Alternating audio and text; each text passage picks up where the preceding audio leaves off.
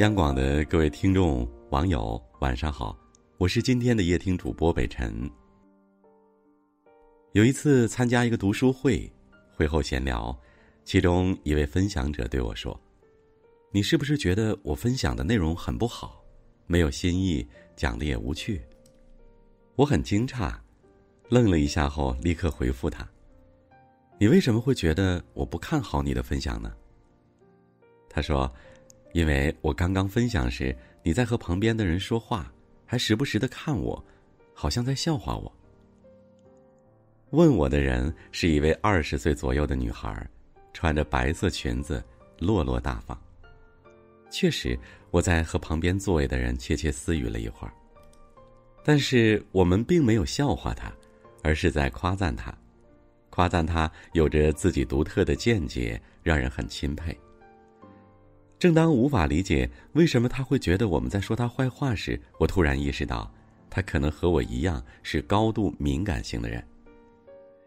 内心高度敏感，让我们关注身边各种各样的信息：声音、光线、味道、温度、气味、面部表情、情绪状态、行为动作、肢体语言。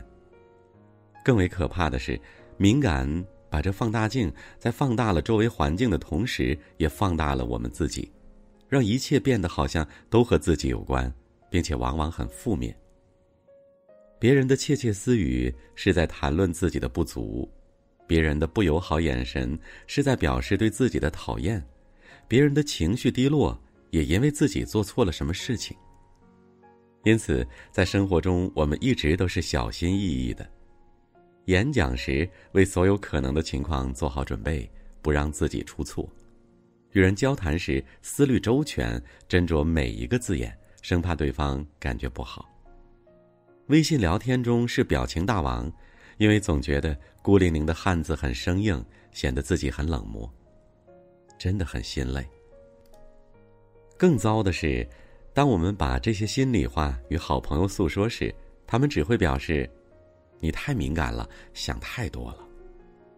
无奈，但又会怀疑，怀疑是不是自己真的想太多，进而陷入自我否定，想抛弃敏感，希望自己有时候可以做个傻子，什么也不想，不关心外界环境。就这样，很难爱上那个高度敏感的自己，认为自己是个怪胎，认为敏感是缺陷，是矫情，是玻璃心。关于高度敏感，心理学家都发现了什么呢？美国著名的心理学家伊莱恩·阿伦是研究高度敏感的先驱人物。他认为，高度敏感人群从出生时就拥有一种特殊的神经系统，可以更深入的感知、处理内部与外部的信息。简单来说，高度敏感让我们对外界信息的阈值降低了。可能仅仅是很轻微的刺激，就会让我们的大脑变得活跃起来，因此我们有着更强大的洞察力与觉察能力。但这也很耗费自身的能量，会带来负面影响。例如，我在办公室待了一上午后，就已经被周围各种各样的物理信息包围了，对诸多信息的注意让我自身达到了饱和。但是外界的信息不会消失。身体中更多的能量仍然在继续流失，所以我在下午的工作效率就会变低。除了会注意到更多信息、高度敏感这种生理特征，还会让我们对这些信息进行更加深入的加工。可能仅仅是别人一个不经意的眼神，就会仔细琢磨很久。调查发现。在这个世界上，有百分之十五到二十的人高度敏感，即每五个人中就会有一人的内心很敏感。敏感的人在小时候被认为是害羞，长大后被认为是内向，殊不知他们只是很敏感。实际上，有百分之三十敏感的人特别外向，而且有一半敏感的人都是男性。诚然，高度敏感。给我们带来了很多的麻烦。过于关注外界的各种信息，消耗掉了自身诸多能量，在需要全身心投入的时候，突然发现自己已经没有力气了。容易情绪化，哪怕仅仅是个简单的暖心公益广告，都会被感动的热泪盈眶。更不用提那些悲喜交加的爱情剧了。如果是恐怖片，受到的惊吓程度也会远远超过其他人，而且常常难以自拔，很长一段时间都会活在影视剧中。十分在乎他人的看法和评价，无论做什么都要事先想很久，生怕给人留下不好的印象。然而在实际过程中，却因为这些想法一直在脑海中盘旋，而漏洞百出。怕出错，反而常常出错。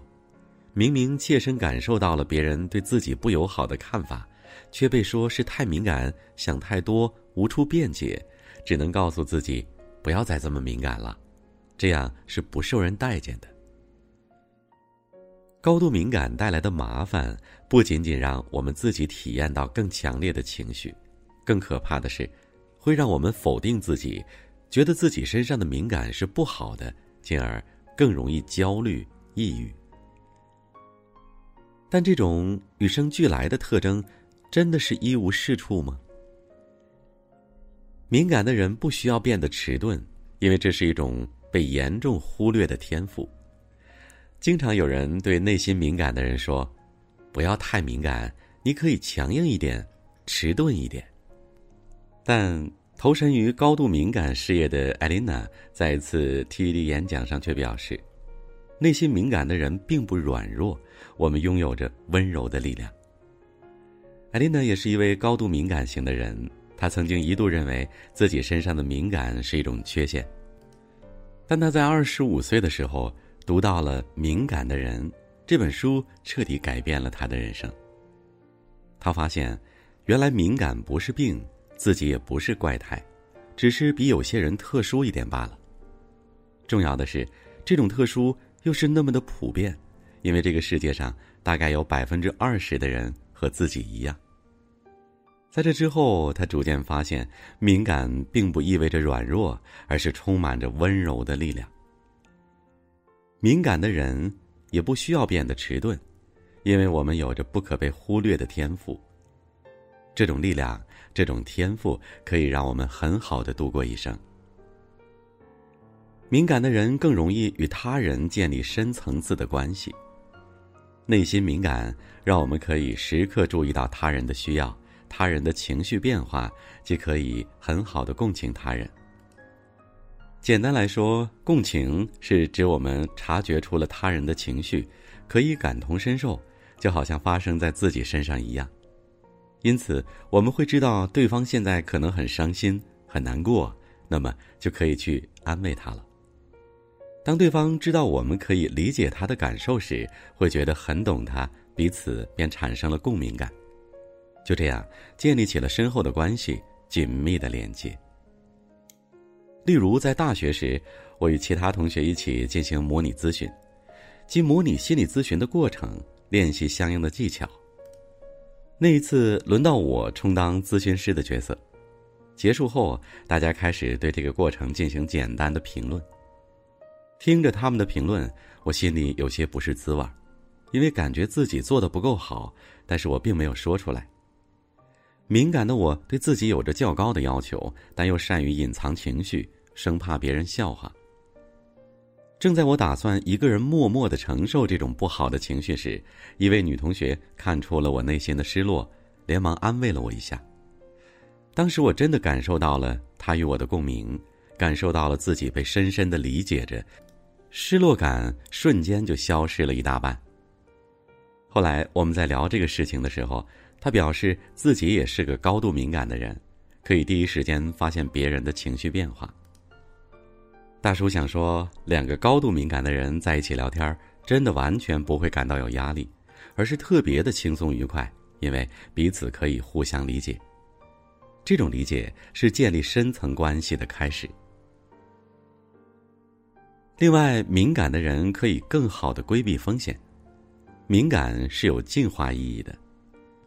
我们来想象这样一个场景：当你来到一个特别陌生的环境时，面临着两种选择，一是立刻投入到新环境中进行探索，二是放慢脚步，左瞧瞧，右看看，考虑周全后再行动。你会做出哪种选择呢？高度敏感的人倾向于选择第二种，因为他们不喜欢冒险。虽然这看起来有点胆小，但如果这个陌生的环境到处是潜在的危险，例如毒蛇猛兽，那么他们的谨小慎微将是成功活下来的最大保障。这就是内心敏感带来的好处，在做事前会先仔细观察、认真思考，甚至在说每一句话之前都会考虑各种各样的可能。他如果很生气，我就这样说；他如果很高兴，我则这样说。这样的做法虽然看起来很劳累，但却可以规避很多风险。无论发生什么事情，都可以察觉出不对的地方。察觉出风险，而且准备周全。敏感的人还可以表现出非凡的创造力。敏感让我们的思维特别活跃，内心世界更加丰富，有着各种各样的想法。而且，敏感提高了我们的联想能力，带来了抽象思维与图像思维。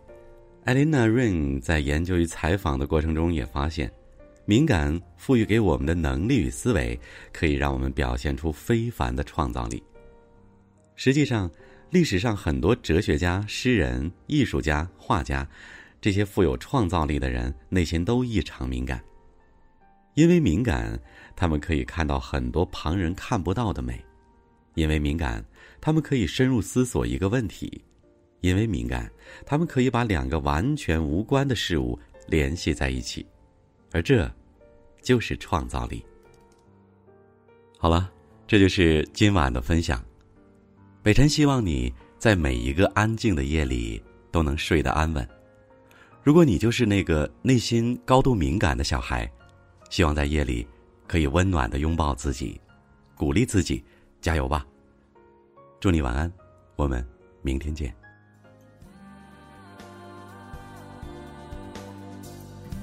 只剩黑夜和两个酒杯，不管你说什么，我都觉得对。